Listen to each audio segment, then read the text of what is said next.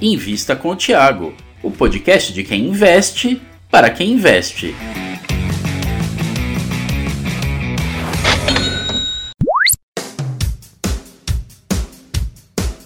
Seja bem-vindo a mais um vídeo aqui no meu canal.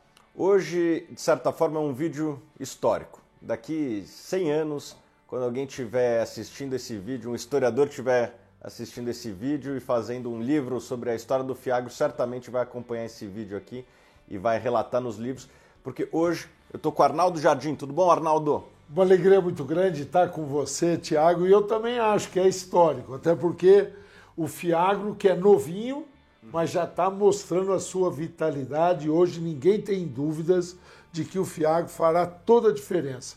Fomentar o agro investir na cadeia produtiva vai passar pelo Fiagro. Estamos muito felizes com isso. Para quem não conhece, Arnaldo Jardim, ele é deputado por São Paulo, foi criador da lei do Fiagro, certo?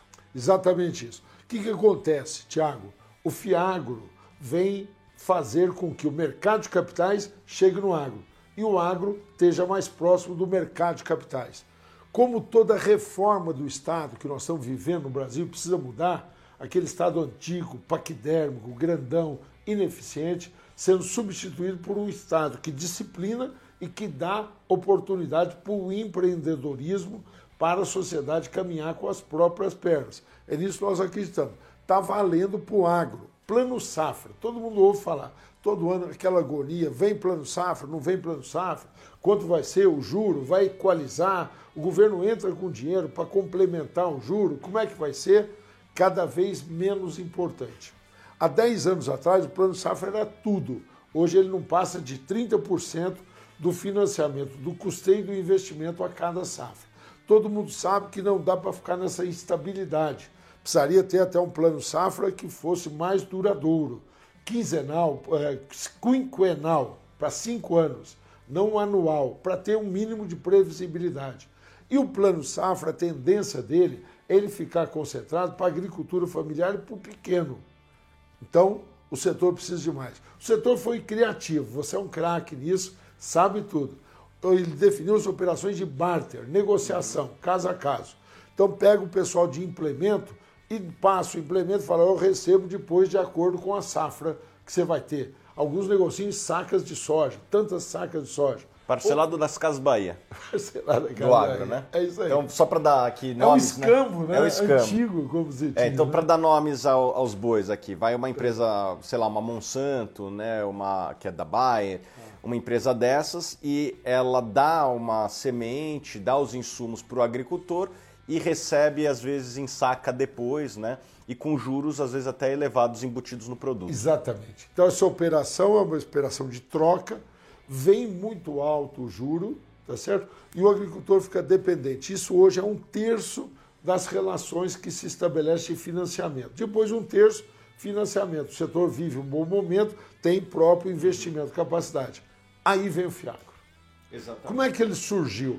Há três anos atrás nós começamos a ler para aprimorar algumas questões do mercado de capitais, CPRs, que você lida tão bem, CRAS, que também são importantes, são papéis como os CRIs têm do, imobiliários, tá certo? Então tem um paralelo nisso. Aí nós fizemos uma legislação sobre isso, melhoramos, criamos patrimônio de afetação. É muito bacana esse negócio de patrimônio de afetação.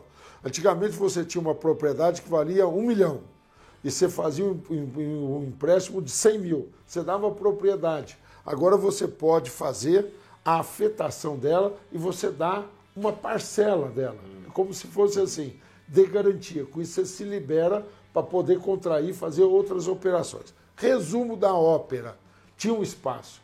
Espaço para fazer o investidor, como você é craque, pequeno, médio, ter um lugar para aportar.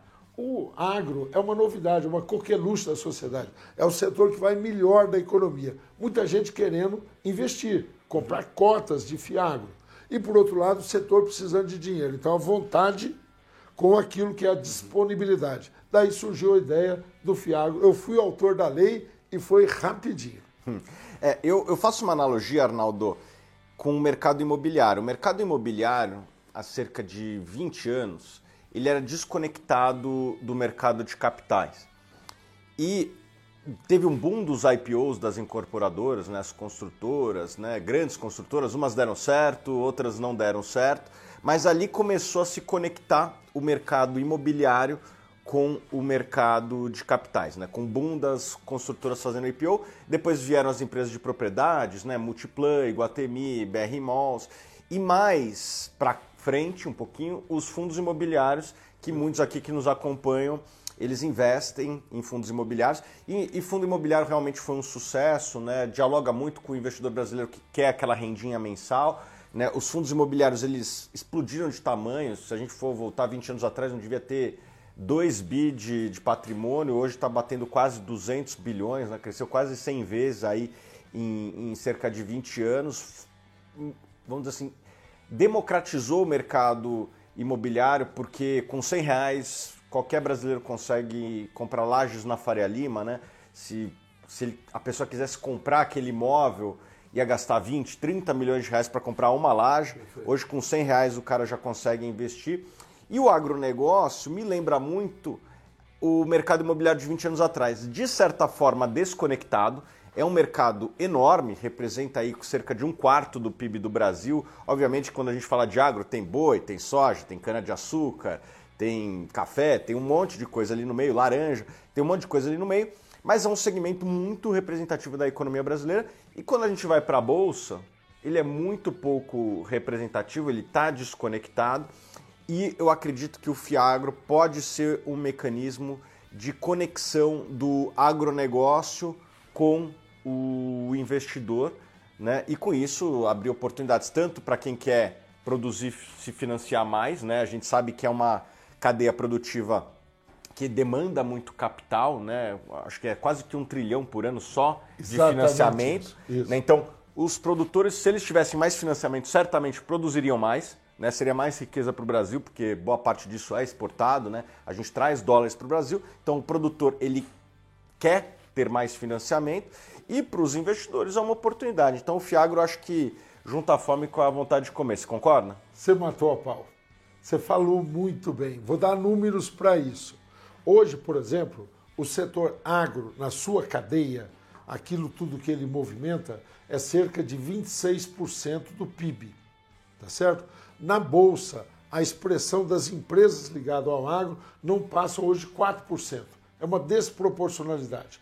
Nós estamos batendo esse papo no dia 2 de agosto. Dia 8 de agosto tem boas notícias na bolsa. Eu vou estar lá, tá certo? No dia 2 de agosto, eu ontem tive no congresso da ABAG, estava comentando com você. Estava lá o Gilson, presidente da B3, e ele anunciou um índice agro. A bolsa vai ter. Vai ter um índice, como tem outros indicadores, que vai estar exatamente em função do desempenho das empresas do agro. É uma forma de alavancar. Uhum. Ele também anunciou uma nova forma de fazer negócio de contrato futuro da soja, uma nova normatização. Então, há esse movimento que você bem caracterizou e que ele está produzindo resultado. Tem fatos acontecendo. Acho que virá um grande boom de empresas, IPOs, empresas ligadas ao setor. Os fundos é, fiagros, tá certo? Semelhante àquilo que for o histórico dos imobiliários, que você sabe melhor do que eu, mas hoje eles estão ainda de papéis, então, eles fazem negociações de CPRs, de CRAS, tem alguns que são de ativos, já são de terras, tá certo? De ativos imóveis, tá certo? E virá agora uma nova fornada de fiagros, uhum. que são fiagros vinculados à produção. Então, um fiagro que você lança, porque uma determinada usina vai duplicar a sua capacidade de produzir etanol. Então, ela vai lançar um fiagro alavancado nesse compromisso e no desempenho. Uma granja que vai estabelecer de aves ou de suínos. O Brasil consolidou-se, você também conhece bem isso, como o maior provedor de proteína do mundo. somos exportador. o primeiro exportador de bovino, somos segundo de aves e somos quarto de suínos, tá certo? Suíno, aliás, nós abrimos agora, a semana passada, o mercado do Canadá e do México, que vai ser comprador nosso. Então nós estamos vivendo toda uma série de situações que o FIAG estão evoluindo. Ontem na Bolsa e tem vários em gestação, tinham registrado 17 fiagros e o número era de 72 mil cotistas já. 72 mil. 62 mil. Nós vamos passar os fundos imobiliários, hein? Pode escrever, porque aqui é histórico, podem me cobrar isso daqui a um tempo, Tiago. Ah, eu não duvido, sabe por quê, Arnaldo? O, o, o PIB imobiliário, ele na construção envolve mais ou menos entre 5 a 10% do PIB, alguns anos mais, outros anos menos, porque é um setor muito cíclico. E se contar aluguel, dá mais ou menos uns 12% do PIB no Brasil, ele é, ele é, vamos dizer assim, distribuído no setor imobiliário. O agronegócio, ele é cerca de duas vezes maior. Então, é natural que ao longo do tempo, não numa primeira pernada, mas ao longo do tempo, que tenha mais ativos. Eu, se fosse Quando apostar... nós definimos, você ajudou na época porque eu me baseei, gente, muito nos fundos imobiliários. E aqui nós estamos do lado do mestre nisso, Tiago. E ele me ajudou na formatação. Os fundos, os fundos Fiagros, nós fizemos para cadeia. Então ele não é só para produção. Então, por exemplo, entra armazenagem. Você tem uma determinada via férrea. Nós estamos discutindo, tem alguns que estão aí, porque as pessoas me procuram, batem papo e tal de vias férreas. Agora nós temos um sistema de autorização ligados ao agro. Você pode ter um fiagro que um lastreie isso. Então o fiagro é para a cadeia da é. produção do agro. Da infraestrutura. Então ele vai ter lato senso. Ah, uso. legal. Então vai poder ter uma, sei lá, uma, uma ferrovia ligada que passa muito grão ali num fiagro. Que é o escoamento. Então você pega ali da unidade produtora até um porto próximo para fazer uma vinculação ou até para conectar numa rodovia principal. Agora você tem um trecho ferroviário ali, tá certo? Então é para financiar a cadeia, não só a atividade propriamente de produzir tá certo? Dentro do setor agro. E como é que foi, como é que se aprova uma lei assim? Como é que, como é que foi a concepção de formular a regulamentação do FIAGO? Eu sei que já existe a do, a do Fundo Imobiliário que, vamos dizer assim, é irmã, né? Mas como é que é o processo de fazer uma lei? Você é um deputado experiente, eu não, eu não é. sou do ramo, como é que é para fazer uma lei assim? Olha, eu amo isso. Eu amo isso porque você, quando termina, você sabe que aquilo lá vai impactar a vida das pessoas, né? vai gerar uma nova atividade, vai movimentar recursos. Então, é um prazer assim individual, me permito fazer essa declaração aí. E eu sou muito de construir, Tiago. Vou contar duas coisinhas aí para chegar no Fiago. Por exemplo, uma das coisas que eu lido, um outro assunto, é sustentabilidade.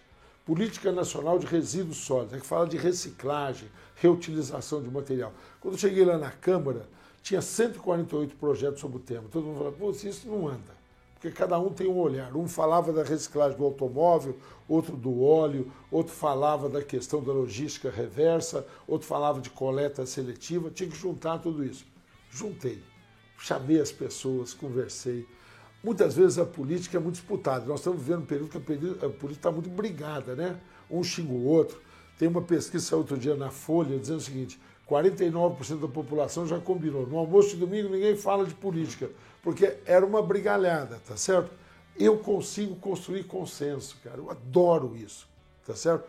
Fiz isso na política, pagamento por serviços ambientais, uma briga de ambientalista com agro agro e meio ambiente. Eu juntei tudo, aprovamos uma nova lei, já sancionada pelo presidente. Fiagro foi assim, foi um recorde.